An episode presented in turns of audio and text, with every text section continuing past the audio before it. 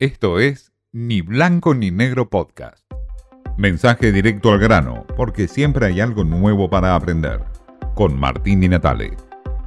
No habrá reestructuración profunda del Gabinete Nacional como planteaba Sergio Massa, mucho menos medidas de fondo para modificar la economía y su rumbo en crisis. Tampoco Alberto Fernández está pensando en un nuevo relacionamiento con el mundo exterior y mucho menos con Cristina Kirchner. Cambie para que no cambie nada. Ese es un poco el rumbo que ha tomado el gobierno después de la salida intempestiva de Martín Guzmán. Un rumbo que con el cambio por Batakis la economía mantiene los mismos lineamientos tal como lo presenta Alberto Fernández.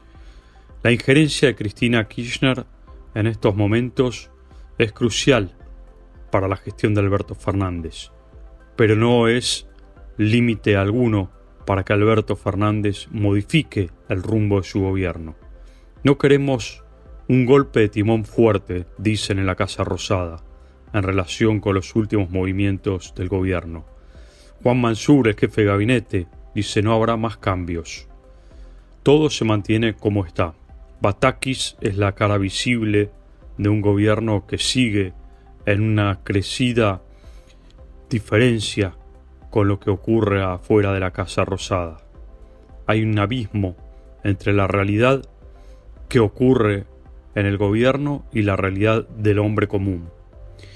Alberto Fernández se plantea en la cena con Cristina Kirchner que hay cuestiones que tienen muchas diferencias son públicas muchas de esas diferencias. Por supuesto, no han resuelto ninguna de esas diferencias. Todo se mantiene como está.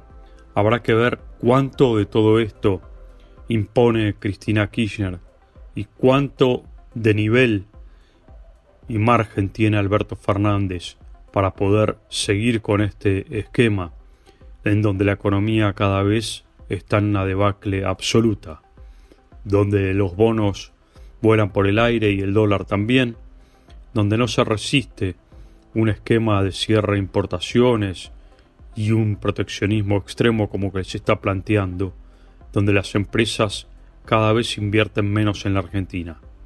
Pero Alberto Fernández sigue su tesitura. No habrá demasiados cambios. El lavaje de cara ya se hizo con Batakis. No mucho más.